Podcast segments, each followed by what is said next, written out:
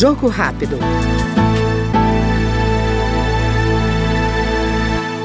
A Comissão de Trabalho da Câmara debate os dois anos do marco legal do saneamento básico. Para o deputado Alexis Fontaine, do Novo de São Paulo, a nova legislação dá condições ao avanço da universalização dos serviços de água e esgoto com a concessão para iniciativa privada. Ele lamenta que o país tenha negligenciado a prestação desses serviços durante décadas. A própria palavra diz saneamento básico. É básico.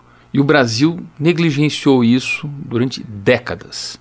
As agências e as empresas fornecedoras de água, coleta e tratamento de esgoto não cumpriam seus deveres, as suas obrigações, não faziam os investimentos necessários para o crescimento da população.